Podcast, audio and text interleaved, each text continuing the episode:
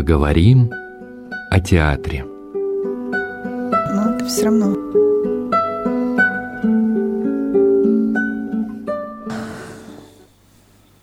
Уважаемые радиослушатели, в эфире программа «Поговорим о театре».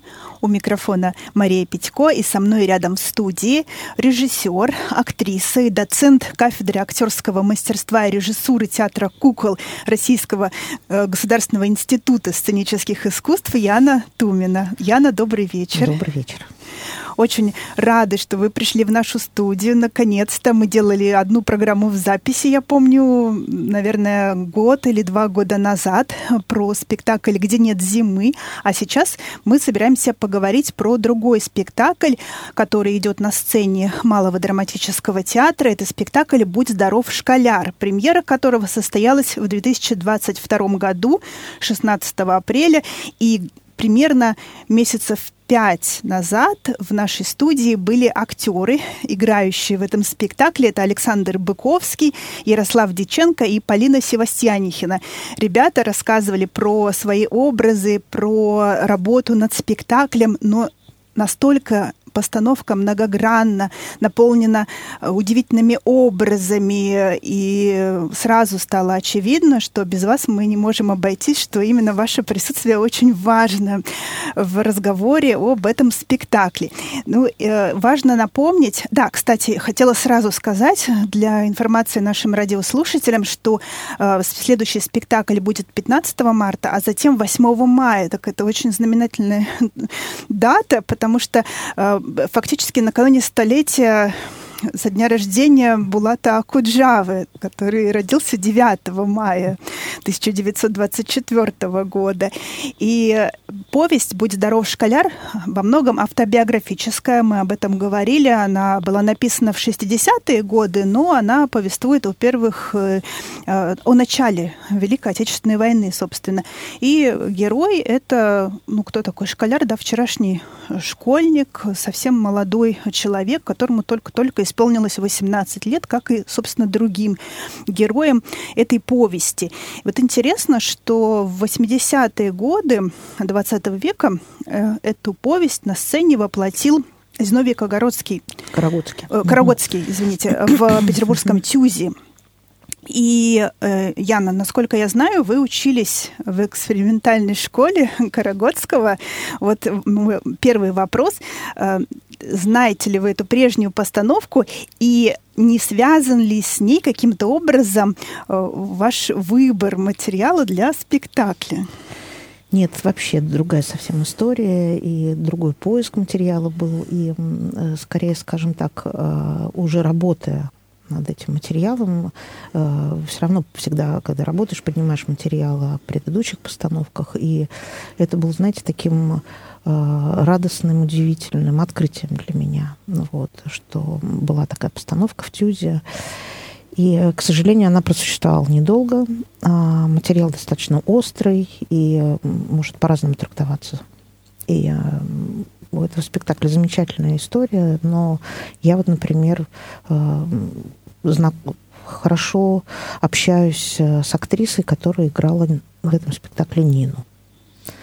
А вот э, до сих пор вот, ну вот мы во всяком случае общаемся. Она была на спектакле в МДТ и свои впечатления рассказывала делилась тем, как шла работа тоже. В общем, э, это такая связь, она все равно проложена. Но материал э, был выбран э, к постановке Львом Абрамовичем Додиным. И это было его предположение, предложение, э, потому что до этого мы общались и искали ну, какую-то общую точку, где бы совпали наши интересы. И этот материал, э, который Додин предложил, э, он так откликнулся, и стало понятно, что это обоюдный интерес, и должно, может быть, что-то получиться необычное. Вот. А что вас привлекло в этой повести? Что оказалось для вас важным?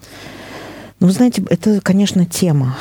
Прежде всего тема и структура. Мне очень близка структура вот таких вот не линейного повествования, а дневниковых записей, такого киношного монтажа, если можно так сказать, потому что у Куджавы есть э, такие самодостаточные главы.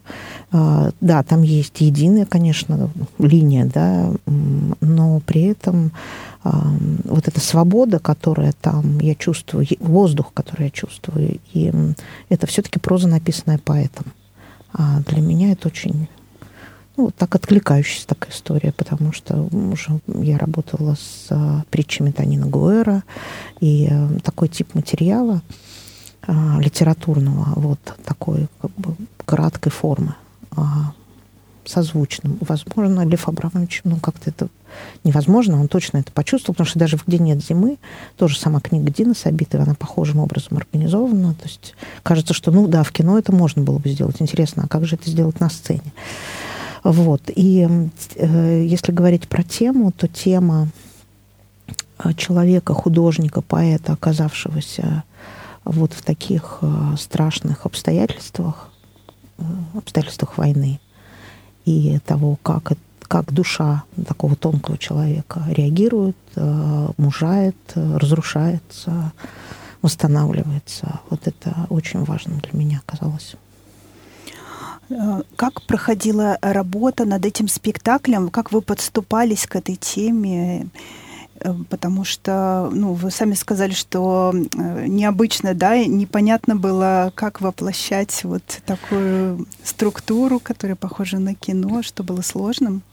Ну, сложным э, всегда является актуализация материала, то есть как найти а, новый, как бы не для того, чтобы изобрести велосипед, а для того, чтобы это был какое-то честное, честное попадание на территорию потому что все все равно помнят фильм с Олегом Далем, все понимают, что... Женя, Женечка и Катюша, да. Женя, Женечка, Катюша. То есть есть уже какие-то насмотренности, mm да, и понятно... Но это же не совсем, э, собственно, на это... То есть там есть э, совпадающие ну, моменты, и какие-то да. диалоги прописывал сам Булат Шалович, которых не было в повести. Да, здесь у меня не было Булата Шаловича рядом, поэтому, значит, было дерзновение к тому, чтобы сделать все равно эту работу по мотивам, максимально бережно относиться к тексту автора, но расширить его, впуская туда его тексты а, поэтические тексты, потому что, как я еще раз повторюсь, э, э, тема поэта а, очень важна здесь, э, тема души, которая вот так вот рефлексирует э, поэтическими текстами. Мы же понимаем, что э, это все творчество Акуджава, оно пронизано, и война его не отпустила ни на секунду потом до конца его дней. Он все время так или иначе возвращался к этой теме. Я да, об этом да, писал. Да, хотя он и написал, собственно, эту повесть автобиографическую, чтобы выпустить из себя войну, но ничего, не менее... Ничего не случилось, ничего, ничего не, не выпустилось. Да, это то, что, по сути, прорастало потом бесконечным таким вот э, трагическим Э, садом, не знаю, пространством таким, да, э, во всех его, ну, во многих его текстах, в большинстве его текстов. Да. И мы понимали, что просто одеть шинель и реконструировать события войны, которые там описаны, мы не попадаем туда. Сегодняшние мы туда не попадаем. И для этого, в общем, было достаточно такое радикальное решение принято вслушаться в эти тексты, не только которые есть в повести, а в текст Акуджавы и услышать там вот ту интонацию, то звучание, которое Сближает. сегодня, сегодня цепляет, да, вот э, сегодня заставляет сердце как-то биться иначе. И учитывая, что сам Куджава все-таки это такой арбатский ребенок, это дворы, и если мы читаем его биографию, то это такое а, окружение шпаны, это такая вообще субкультура дворовых ребят, да, поэтому я подумала, а почему бы нам не зайти в сегодняшний вот этот субкультурный двор и не увидеть там сегодняшних этих детей на скейтах с граффити, баллончиками, и мы попробовали почитать эти тексты, ну, в таком ритмизованном стиле до рэпа нам не дотянуться, но во всяком случае мы как бы представили, что вот да. А вот. это изначально у вас возникла эта идея да. или она родилась Она из родилась, обсуждений? нет, она родилась э, все равно в лаборатории. Я так называю первый период. Это всегда, когда э, первый период работы над э, текстом. И здорово, что МДТ идет навстречу с таким вещами, что не приходишь с готовым решением, а ты говоришь, вот ну, мне нужен процесс, в котором мы сочиним этот язык. Его же надо изобрести. И не всегда государственные театры идут на такой эксперимент. Ну вот как-то мне везет договариваться. Не и... всегда дают время Ну, конечно, ты приходишь, ты приходишь, и ты, у тебя есть там а, вот такое пространство для постановки, да, ты приходишь, ну, максимально подготовленный. А здесь, значит, с одной стороны, это такая вот эм, а, экспериментальная ситуация, да, в которой ты говоришь, да, вот э, есть время, в котором нужно а, этот язык изобрести, его надо обнаружить. И здесь никто тебе не дает э, гарантий никаких. И театр на это пошел. Где нет зимы была другая ситуация. Там были такие, ну, понятные, жесткие условия выпуска, но и там произведение было, э, книга Сабитова, она, ну, все-таки другая, да, вот. А здесь э, большая команда, молодые актеры, Ярослав и Саша играли, Саша Быковский и Ярослав Диченко играли в «День зимы», но за ними еще очень много ребят, с которыми я впервые стала работать. А, это были и стажеры труппы, то есть даже те, кто не был еще в составе а, постоянной труппы МДТ. И нужно было их как-то раскачать, естественно, и нам найти общие точки взаимодействия. И, конечно, это вот мы там походили в каких-то там исторических, э, буквальных э, обстоятельствах э, поняли, что да, это может быть, но это надо во что-то встраивать. И вот эта основа, в которой встроились вот эти реконстру... временные реконструкции да, Великой Отечественной, это наше современное пространство, но я так понимаю, что я вообще... Это какая-то серия спектаклей, видимо, будет, в котором я буду так работать, так актуализировать. Потому что если тема а, совпадает с тем, что происходит сегодня, без этого сегодня невозможно от, от этого отказаться. И сделать вид, что нет, нет, мы вот зашли просто на территорию начала войны 41-го. Невозможно это сейчас сделать. Это нечестно. И вот это вот сегодня, оно становится таким важным и давлеющим. И именно это позволяет зрителю э, воспринимать материал остро болево, соотноситься с ним. Да. Вот еще по отношению к творчеству Акуджавы у многих есть э, такая традиция восприятия, да, мы слышим его песни, например, и здесь это разрушается. Вот э, многие ребята, как я поняла, не знакомы были даже, может быть, с творчеством Акуджавы, да, э, это мешало или помогало? Ну, вы знаете, как э, все равно, когда актер начинает работать над материалом, у него нет выбора, ему приходится все узнавать и, и сказать, что их там долго держали их в неведении, и поэтому они были свободны в сочинении. Такого все-таки не скажешь. Э, им они изучали, они слушали. слушали Просто задача была острая, задача была услышать текст, не перепевать песни Акуджава под гитару, потому что лучше него все равно никто их не исполнит. А по-честному зайти, тем более мы работали, видите, как у нас только одна песня Акуджавы в спектакле переложена на вот ритмизованную основу, а все остальное это его поэтические тексты стихотворения. То есть то, что не является песнями это стихотворение, превращенное в песни, ну не в песни, а вот в рэп, так скажем. Да. И оказалось, что текст Акуджавы не просто здорово с этим жанром музыкальным сочетается, с такой подачей, а он как будто специально писал для такого э, типа. То есть не было сопротивления, знаете, когда ты берешь и концептуально пытаешься одно соединить с другим. Хоп, и прямо это заработало.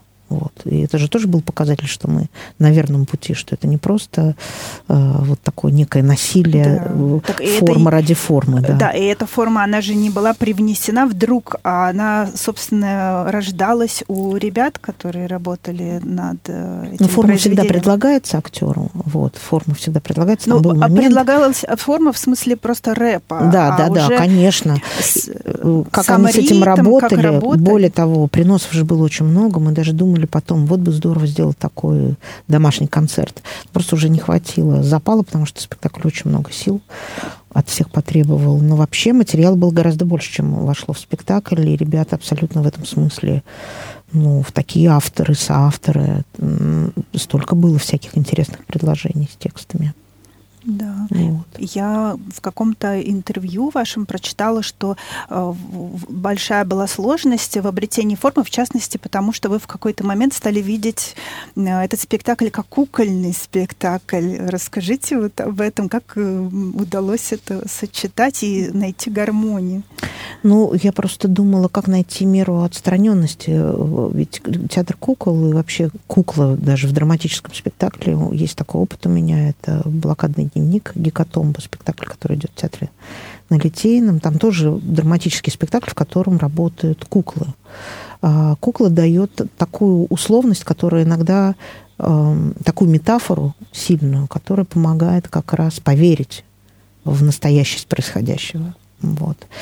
А, и здесь не идет речь о там, шармовой маленькой петрушечной какой-то кукле. Да? То есть э, была задумка о том, что сам школяр это кукла. Потом еще здорово было так, что я потом посмотрела а, спектакль Казанского тюза «Иваново детство», котором этот прием был сделан. И я подумала, как хорошо, что мы, значит, ну вот бывает в одно и то же время запускается, да, с разных сторон идеи в воздухе витают. Я подумала, как хорошо, что мы этим путем не пошли, потому что это был один сезон, mm-hmm. и мы бы просто совпали. Ну и потом а, вот это отстранение, вот эта свобода, свобода трактовок, она появилась вот как раз за счет того, что мы стали играть э, со временем, за счет того, что мы впускали э, во вре- другое время и другое отношение к этим текстам. Вот, поэтому буквально кукольным я, конечно, не собиралась делать спектакль. Я же понимаю, что я иду в драматический театр, и кукла могла бы стать просто одним из инструментов повествования. Вот. Но предметы в этом спектакле очень важны. Да. Работа с предметом в этом спектакле все-таки она такая очевидная. Да, вот эта образность, которая рождается, и работа с предметами, она же тоже, наверное, рождалась э, в процессе подготовки спектакля, как некий тренинг. Вот я знаю, да. у вас своя методика да. работы, насколько ребята оказались подвижны, откликнулись на это не сразу, но то, что потом стало происходить, э, я подумала, вот, жалко, у нас мало времени, наверное, можно было бы столько всего там еще накопать. Но нужно было в какой-то момент выбирать. Знаете, когда столько придуманного, и, а тебе нужно... И так спектакль большой, он даже для меня большой. Это два часа без антракта. И, конечно, хотелось бы там много сохранить из того, что мы пробовали, но уже сам формат спектакля начинает вносить свои законы, ограничения. Но ребята интересно очень стали откликаться. И мне кажется, когда они услышали, эм, это же не сразу происходит, да, это же все равно новый для них язык, услышали э, и увидели сами, главное, самое главное в своих пробах, что предмет может делать, что он может дать, э, как как быстро он может и сильно рассказать э, вне текста, за пределами текста то, что, например, актеру нужно там пройти целый путь для того, чтобы выйти на какую-то реплику, да, а предмет это берет и делает. Вот в этом смысле сцена с платком, прощание, когда э, Женя прощается, и платок, она его отпускает, а он продолжает в воздухе прощаться. Уже и Жени нет рядом, а платок все прощается и прощается с ним. Вот это как раз одна из тех сцен, которая вот, где предмет игр, доигрывает уже за актера. Да, и вот в этом смысле вы сказали, важна тема поэта в спектакле. Вообще, мне кажется, это в принципе история о поэтах, и это какую-то дает надежду а, в, в, самому вот, материалу, который а, непростой, да, он трагический, но вот в конце появляется надежды маленький оркестрик, и мне кажется, вот через поэтическую ткань надежда как раз ощущается очень сильная. Ну, дай бог, э, знаете, мы в таком сложном времени сейчас, и надежда, она сегодня появляется, завтра она исчезает. Это очень сложно сейчас. Слово даже сложное, надежда. А, как будто бы, я признаюсь, э, идея оркестра вообще возникла, наверное, одна из первых еще спектаклей. Только начинался, еще лаборатории не было, а уже я сказала, что я знаю, что актеры играют, э, был приглашен музыкальный руководитель специально для этого оркестрика, который написал аранжировку, а, ну, минус так называемый, да, и А, никто еще не знал, куда это, в какой-то момент спектакля это будет звучать. А я уже знала, что мне нужен такой финал. Потом, когда спектакль собрался, я подумала, что это такой прям по скриптам, это такой прям а, эпилог а, в спектакле. То есть он за пределами сюжета. Это такой воздух, который мы запускаем да. уже в самом конце. А, и мнения разделились. То есть эм, я сама иногда чувствовала, как же мне вот не хватает смелости взять и закончить это все такой честной трагедией. Гибнут друзья. Все. И это безвозвратно, это навсегда. И это то, что потом дает... Это трагедия, которая дает потом смыслы, одухотворяет все, все последующие, все последующее творчество. Это боль, которая сублимируется потом и превращается в, в тексты. Куджавы. А, ну, вот что-то такое, не знаю, это женская режиссура, как называется. Я так с самоиронией говорю, победила в том смысле, что эм, оркестрик был сделан, и часть очень авторитетных для меня зрителей говорила, ну вот давай закончишь ты на, на барабанах, все, там все сказано, когда эм, играет на барабанах как раз Саша Быковский, который играет одного из друзей э, шкалера, вот этой партии, вот этой гибелью э, друзей, которые отдают свою жизнь. И на этом надо закончить. А другие говорили, только оркестрик не убирай, потому что это так пронзительно, и так это важно сейчас. И ну, вот эта биполярность, она во мне до сих пор существует, когда я смотрю спектакль. Мне кажется, что да, вот так было бы закончить жестче, страшнее, может быть, честнее, но в то же время без вот этого воздуха. Без, да, без вот вы упомянули это, да. слово воздух, да. мне кажется, это ключевое, это то, что необходимо, mm-hmm. и в том числе зрителю. Просто чтобы дышать, чтобы да. не, не, не оказаться, да, не оказаться погребенным а, вот этой тяж, тяжелой плитой. Да, это правда. Яна, э, спектакль рассчитан на какую аудиторию, вот по вашему мнению? Это молодая аудитория, это широкая аудитория? Вот как воспринимаете? Широкая аудитория. Широкая аудитория, да. да? Ну, это уже проверил сам спектакль. Если бы мы с вами говорили там за день до премьеры, угу. как часто бывает интервью, я бы сказала, что да, я считаю, что это больше спектакль для подростковой аудитории. Но спектакль доказал, что он для широкого зрителя. Да, да, для подростковой и для молодежной, потому что он вырос, собственно, и, из вот этих вот проб, из э, работы ребят, да, которые привносили многое в саму постановку. Да, они даже так и написаны, это справедливо, что это актеры-соавторы. Да. Это актеры, которые являются сочинителями этого спектакля. Да, и в том числе они и привносят, и приносят эм, эту историю молодым людям, которые не знакомы, например, с творчеством Акуджавы, да.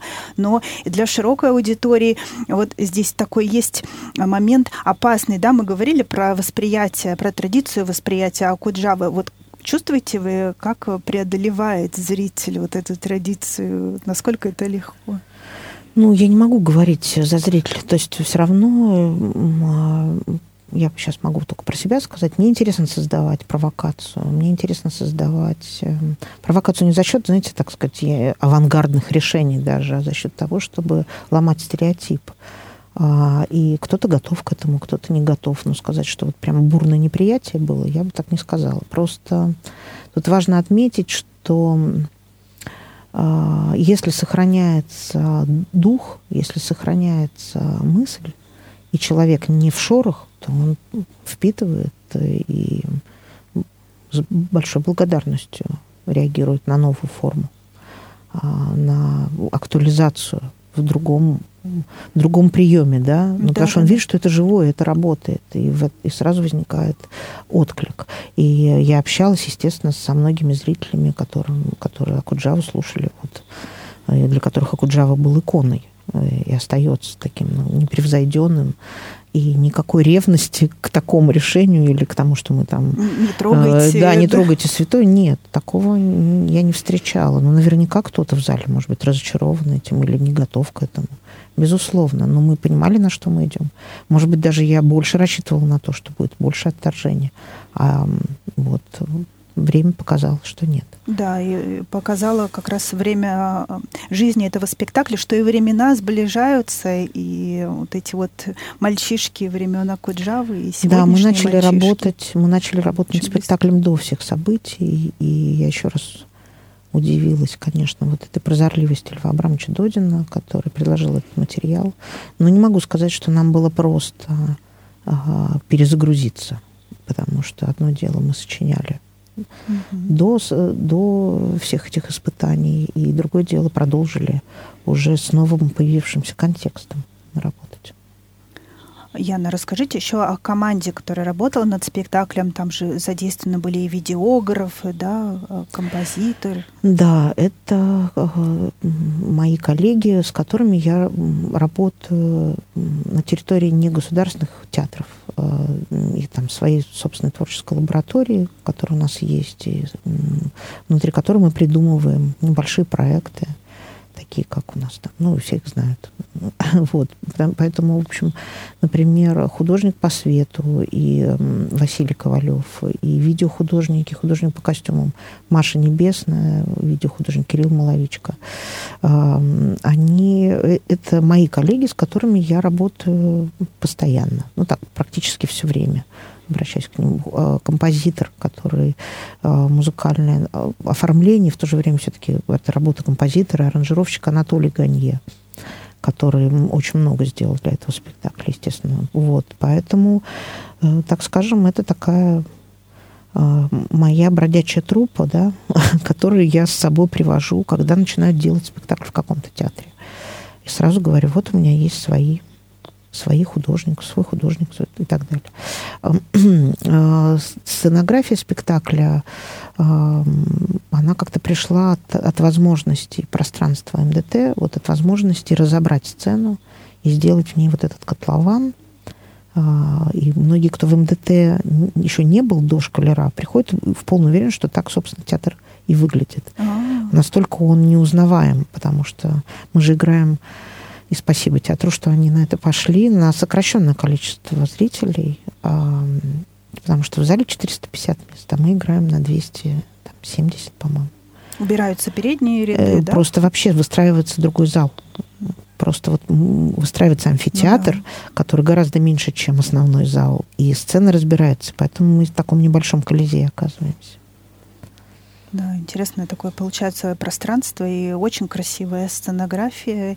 И, конечно же, вот вы упомянули э, кино, как работать с материалом, который, в общем-то, киноматериал, mm-hmm. и получилась, мне кажется, вот такая еще и киноработа одновременно. Да, там монтаж очень... такой да, да, сцен, да. именно Визуальные монтаж. сцены mm-hmm. очень-очень красивые, конечно. И говоря об этом котловане, вот вначале мы видим скейтеров, которые да. катаются, да. Расскажите, это же ребята не актеры.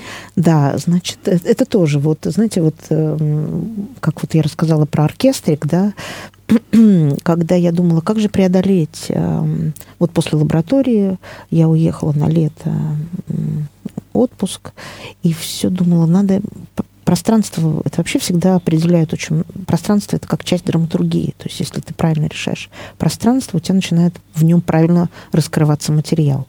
И эм, когда я поняла, что это рампа, ну, рампа называют, хоть это очень театральное слово, рампа у скейтеров называется как раз вот эта площадка для... А, я не знаю. Да, она называется рампой.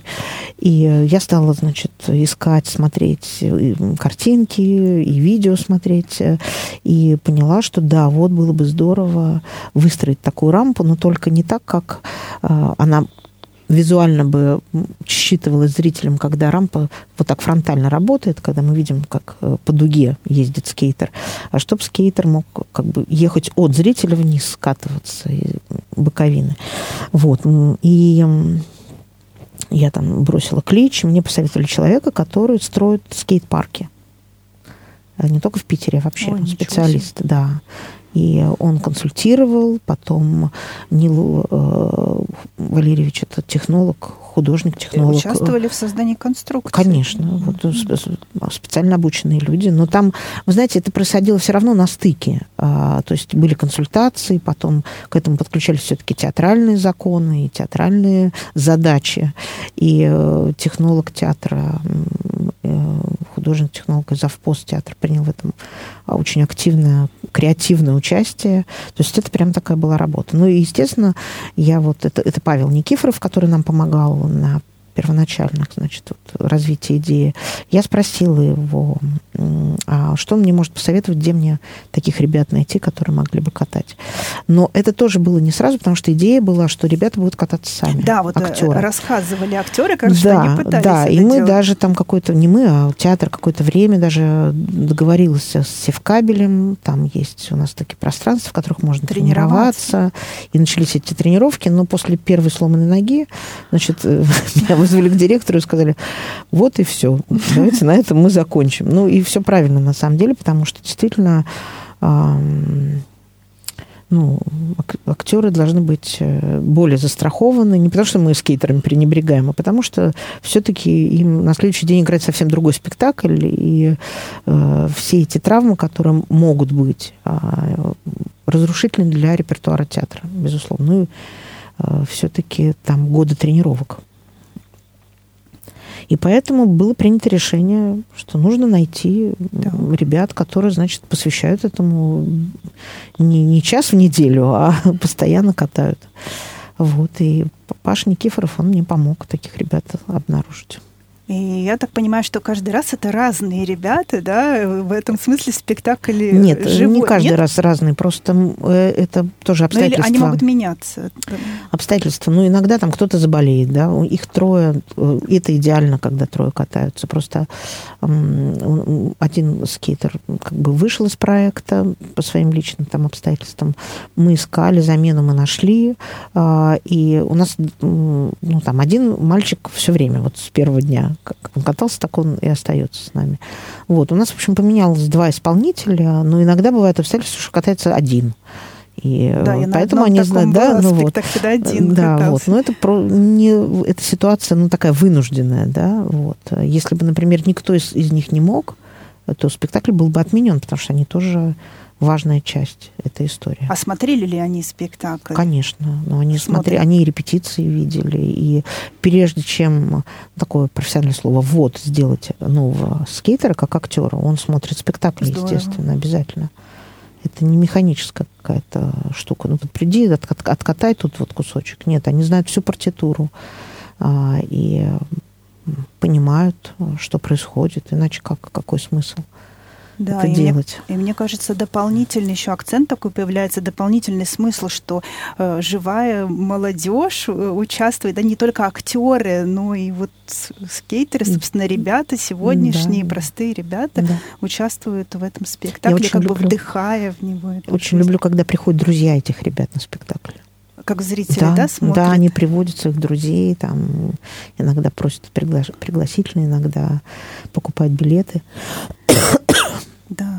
Потрясающий получился, конечно, спектакль, и очень глубокий, и красивый, и, надеюсь, э, дай бог ему э, долгой жизни на сцене, потому что действительно замечательно. Напоминаю радиослушателям, что 15 марта следующий спектакль, а дальше 8 мая, накануне э, столетия со дня рождения Булата Шалча Куджавы.